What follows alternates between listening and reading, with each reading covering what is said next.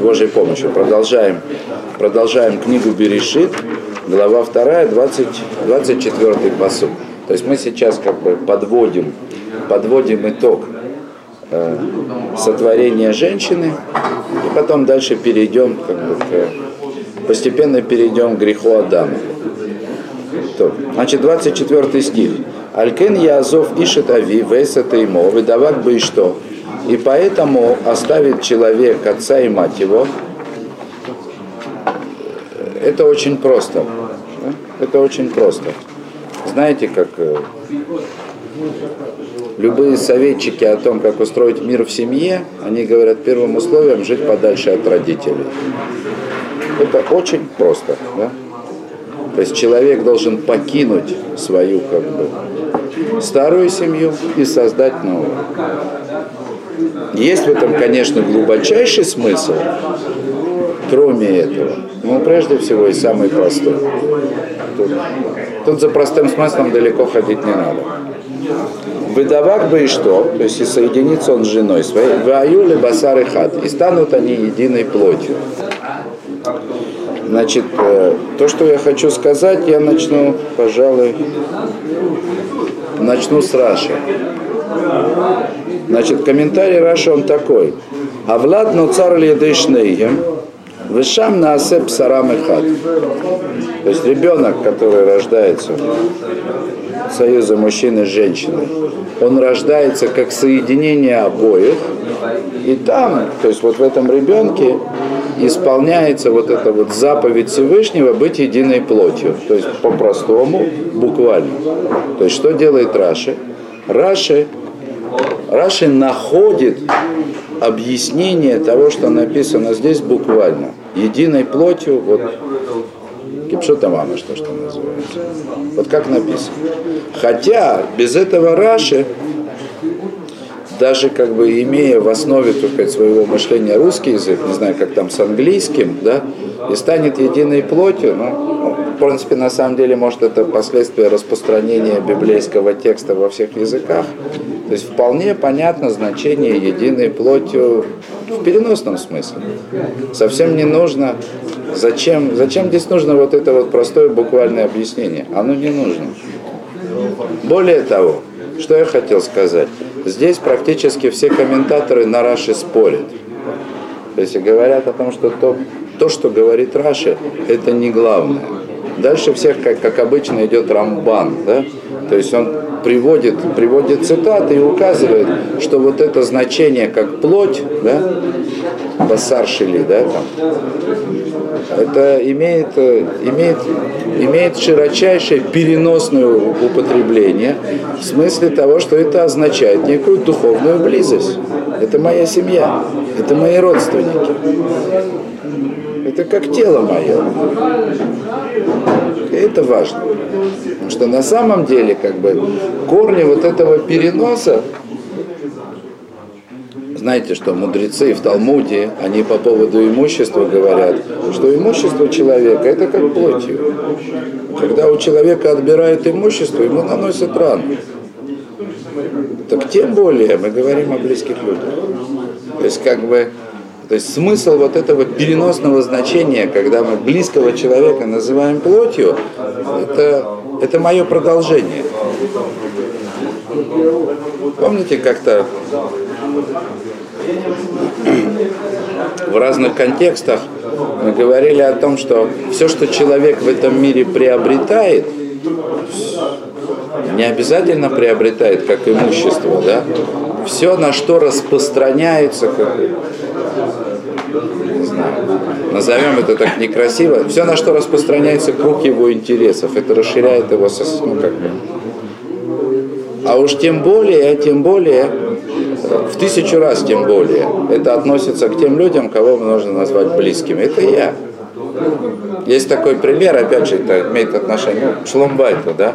Не помню, приводят пример Приводит пример Равина, который однажды пришел с женой к врачу и сказал, у нас нога болит. Да? Так часто женщины говорят, когда приходят к врачу, да, доктор сразу спрашивает, ну что у вас болит, да, ой, у нас температурка, да. Ну, дети, женщины, понятно, да. Пример, то сказать, приходит Раф и говорит, у нас болит нога, да? Это вот единая плоть, да? То есть это в переносном значении. Если смотреть не глубоко, но это вот самое что ни на есть правильное значение, если смотреть вглубь этих вещей. Да? Единая плоть. Даже если формально это как-то разделено. То, это вот единая плоть. То есть это понятие куда более духовное и возвышенное, чем, чем может показаться на первый взгляд. А Раши, ну не знаю, может быть вот из-за таких комментариев Раши, как он привел здесь, говорят, что Раши паштаб. Ну то есть, что Раши всегда объясняет простой смысл. Ну вот, ну самый простой. Хотя это не всегда верно по отношению к Раши. И даже наоборот. Э, как правило, самый простой смысл, он оказывается самым глубоким. Ну, так исходя из этого, я бы сказал, что простейший смысл этого стиха это все-таки в переносном значении, а не в прямом. В куда более широком. Понятно. Ну, в конце концов, в конце концов, люди женятся не для того, чтобы завести детей. Ну, то есть, и это тоже, да. Но это не значит, что что брак теряет смысл, если там, детей уже нельзя завести. Да? Когда бы старика можно было разводиться. Наоборот. Да? Как показывает практика, что тот, кто живет правильно, тот вот на старости лет и становится единой плотью. Тогда уже точно одна нога болит на всех. Да? Я думаю, приходилось наблюдать такие семьи. То, значит, следующий стих, 25 стих, последний в этой главе, это вот то, что было проблематичным для меня очень сильно и много лет. Веюш Марумим, а Адам вы что? Велоид Башишу. И были они оба обнаженными, то есть по-простому голыми. Да? То есть это как бы простейший смысл этого слова. Э, и Адам и жена его, и они не стеснялись. Опять, я бы начал с Раши. Значит, он говорит так, Шилой аюидим дерах цниют, то есть они не знали, что такое скромность. В смысле, что им нечего было скрывать. Для Авхин бентов лера. У них не было вообще понятия разделения добра и зла, да? Йодим Раши говорит, то есть не знали в смысле это даст, то есть они не осознавали, не было у них такого понятия да, скромности, не было понятия о развлечении между добром и злом. Вафальпи шенитна будат ликрот шмот. Это Раши потрясающий. Тут у него есть как бы скрытая кушия. И несмотря на то, что у него был дат, у человека, дат, назвать всех зверей своими именами. То есть у человека была глубина постижения всего того, что происходило в этом мире. И не просто так. Ло натан бо ецерара, адахло минаец, ванихнас бо ецерара, ваидама бентофлера. Значит, несмотря на то, что человек знал, то есть он мог осознать любое животное, понять его суть, да, тем не менее, у него еще не было дурного начала, которое вошло в человека только после того, как он съел от древа познания добра и зла, и тогда у него появилась возможность осознания между добром и злом. То есть, э, этот Раша, он просто как бы бесконечный такой. То есть, во-первых, что из него? Осознание – Настоящее осознание человека – это осознание между добром и злом, разделение. Это основа основ. Только что на да, Твунот мы много говорили о том, что злодейство и глупость – это практически одно и то же. Ну, то есть отсутствие осознания.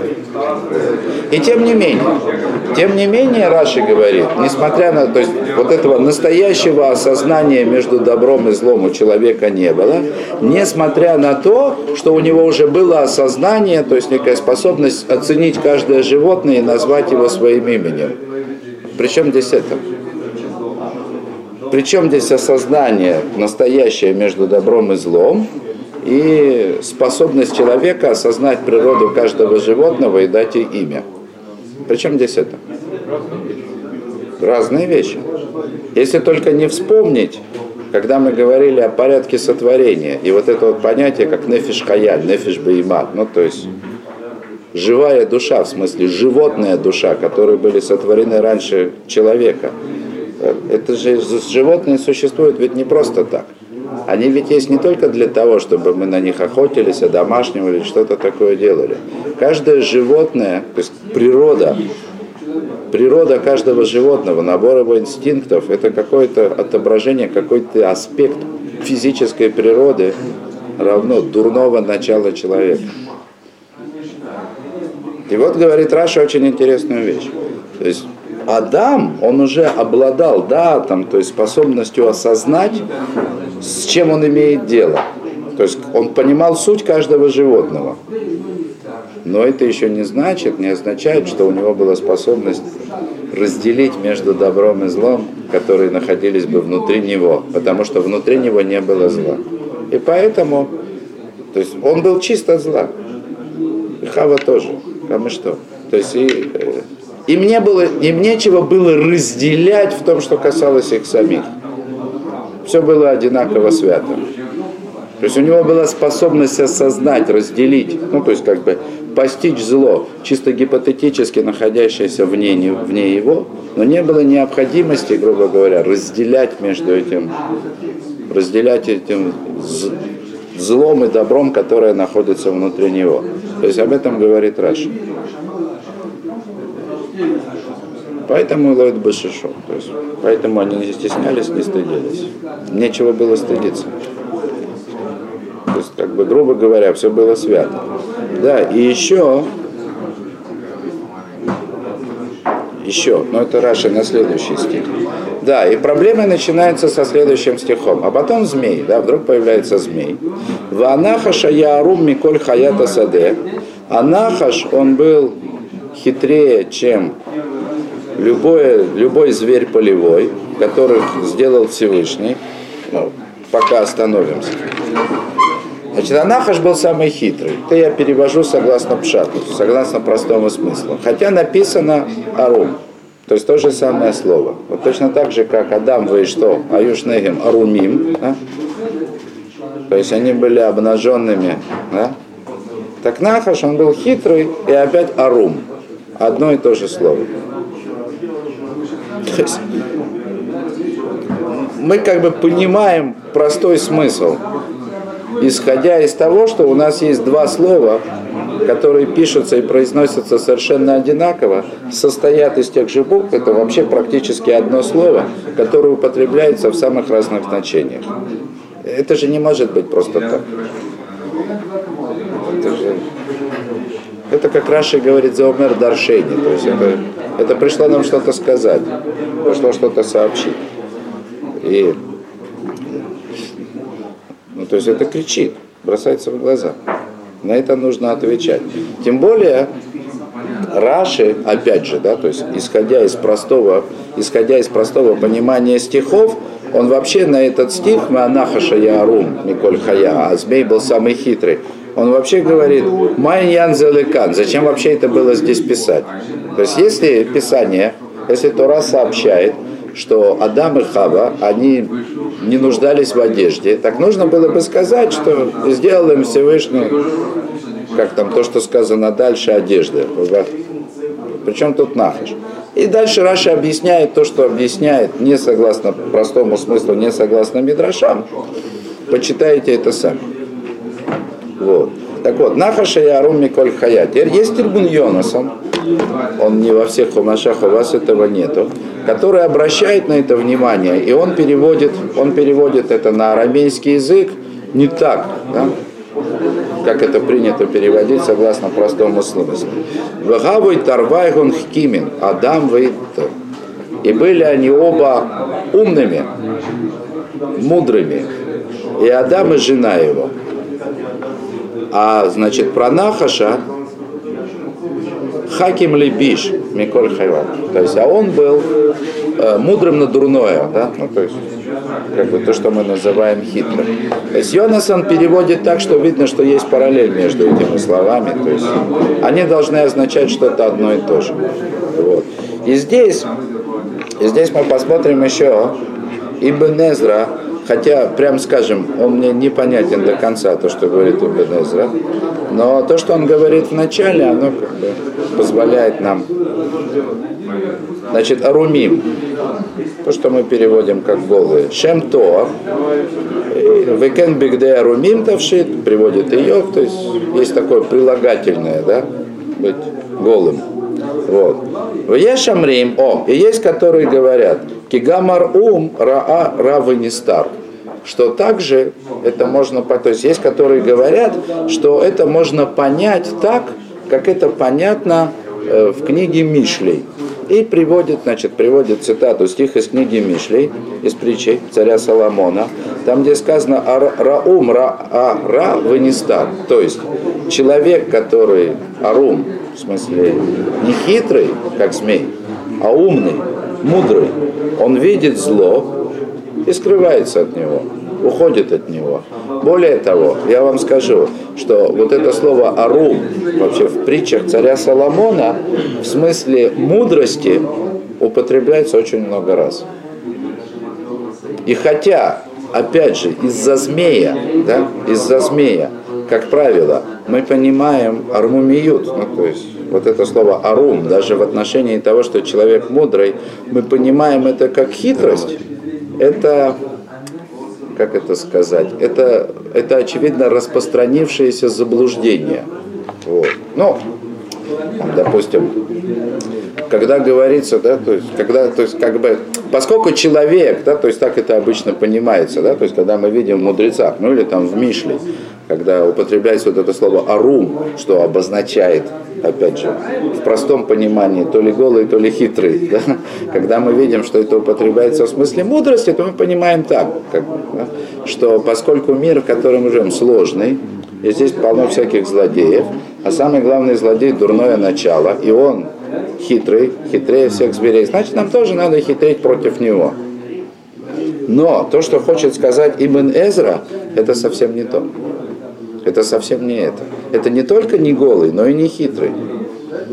Ветамо шеарох арум блимихсе. А ну, как, смысл вот этого значения, что рох, в смысле дух человека, то, что я сейчас скажу, это так, комментарий на Ибн Эзру, это с ограниченной ответственностью. И Ибн Эзра не так легко понимать, потому что его комментарии, они очень краткие, а он жил в то время, да, когда все еврейские мудрецы были великими философами, да, и без, так сказать, понимания контекста, так сказать, да, философии там Аристотеля, да, и, и других там, значит, его последователей арабских, не всегда можно понять Ибн Эзру, что он имеет в виду. Но, значит, он говорит так, еще раз, да, то есть он говорит так, Тамоша рох харум блимихсе, дух человека, рох, да, это вот как есть нефиш, руах, нешама, да, вот, как бы уровни души человека. В принципе, разум, вот, то, что мы называем логикой, человеческий разум, он находится на уровне рох, да, то есть это вот человек, логика рассуждений человеческих. Это тот уровень, который называется рох. Теперь тот разум, который у нас, ну, в связи того, что мы, в связи с тем, что после греха и внутри, как бы, в нашей материальности перемешано зло, этот разум, он оказывается, как бы, он оказывается в равновесии, в состоянии некого баланса между добром и злом. Ну, это, в общем, и есть, как бы, тот самый дат, который, который появился у человека только после того, как он вкусил от плода, то есть да, различать между добром и злом. Вот. Так вот, э, говорит Ибн Эзра, что Арум – это тот человек, дух которого чист без всякого сокрытия. Вернемся к стиху про Адама и Хаву. Ваюшны и Марумима, Адам вы что лойд башишо. Они не стеснялись. Да, и Раши говорит, тут нужно было бы сказать, там Всевышний сделал им одежды. То есть, буша, стыд, да? зло, которое находится внутри человека, его дурное начало связано с покровом. То есть человек, в котором нет дурного начала, в покровах не нуждается. То есть, другими словами, да, арум, как говорит Ибн Эзра, это обозначает чистый разум, без покрова дурного начала, которое этот разум скрывает. Так вот, так вот, если понимать это так, то значит этот стих говорит, что Адам и Хава, они обладали чистым разумом. Могли, на, то есть Адам мог назвать любое животное, как Раша сказал. То есть он мог идентифицировать всякое зло, но при этом внутри него зла не было. А Нахаш, Нахаш, змей, он был Арум Миколь Хаята Саде. Он был самым мудрым из всех зверей полевых. То есть все вот эти аспекты дурного начала, да, которые, значит, были, которые были созданы еще до сотворения человека для того, чтобы было чем его испытывать, они были сосредоточены в этом самом змее, да, и поэтому говорят комментаторы, что этот нахаш гуа ецерара, гуа сотон, ну то есть это сатан, то есть это не, это не просто какой-то змей, да, то есть много как бы комментаторов, не хочу цитировать их, не хочу всех приводить, это и так можно почитать. То есть смысл в том, что змей это был не просто змей, да, а это есть сатан, да, что это как бы физическое выражение да, сатана, ну, не физическое, в той реальности Ганейдена, в той как бы материальности Ганейдена, которая существовала в Ганейдене или в том бытие, да, вот этот самый змей, о котором идет речь, он был, э, он был выражением сатана выражением мирового зла, которое испытывала Адам. Причем, знаете же, что есть мидраши, которые говорят, что, ну, это уже из дальнейших стихов, там, где в наказание за, за хорошую работу Всевышний лишил змея ног, да? Вот, что змей, он вообще-то был как человек, да, такой прям, как, э, как сказано, опять же, у царя Соломона, «Гамзели умадзе асай лаким». Одно напротив другого сделал Всевышний. То есть точно так же, как и Адам.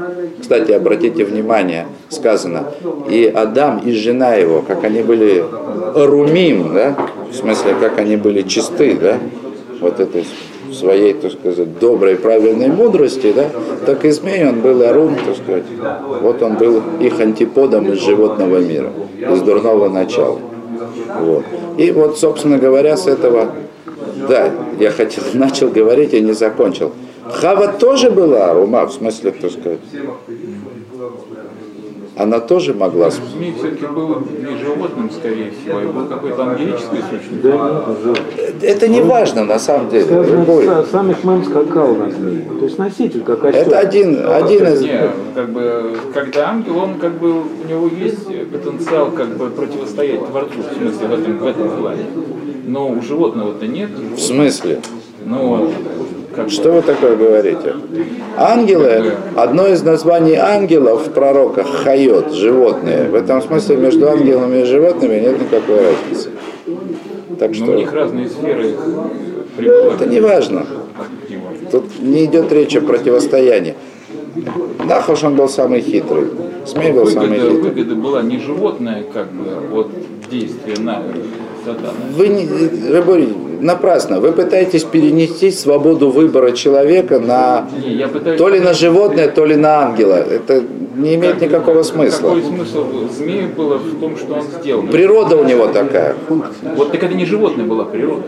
Э, как бы не простого животного, который создан пребывать в этом мире просто плодиться и размножаться. Смотрите. Была какое-то зловредное как бы, побуждение. Говорят мудрецы и также, так сказать, люди опытные, да, которые со змеями встречаются в природе, то есть это как бы соответствует одно другому, да, что э, змеи, ну, кроме того, что они не ощущают вкуса от еды, да, вообще, как змея кушает, это выглядит сплошным мучением, да, то есть, ну, да, это просто ужасно, да, то есть любое, любое нормальное существо на вместе змеи бы просто умерло с голода на зло всем. Да? Потому что кому нужна такая еда? Да? Но еще, да, змей, змей, вот который живет в природе, змея, да, она убивает без, без всякого смысла. То есть если еще там у других животных мы можем видеть там что-то вроде защиты или чего-то такого, да, то есть там его вынуждают, змея убивает без всякого смысла. То есть как минимум даже в том змее, который сегодня в природе существует, если вот это вот выражение сатана, да, который который делает то, что он делает, вот потому что вот он такой. И на самом деле, на самом деле, у Рамхаля вот в книге «Дат Двунот Бет» он там затрагивает природу как бы сатана, э, затрагивает вот этот момент, который, опять же, редко мы встречаем у наших мудрецов, но он есть.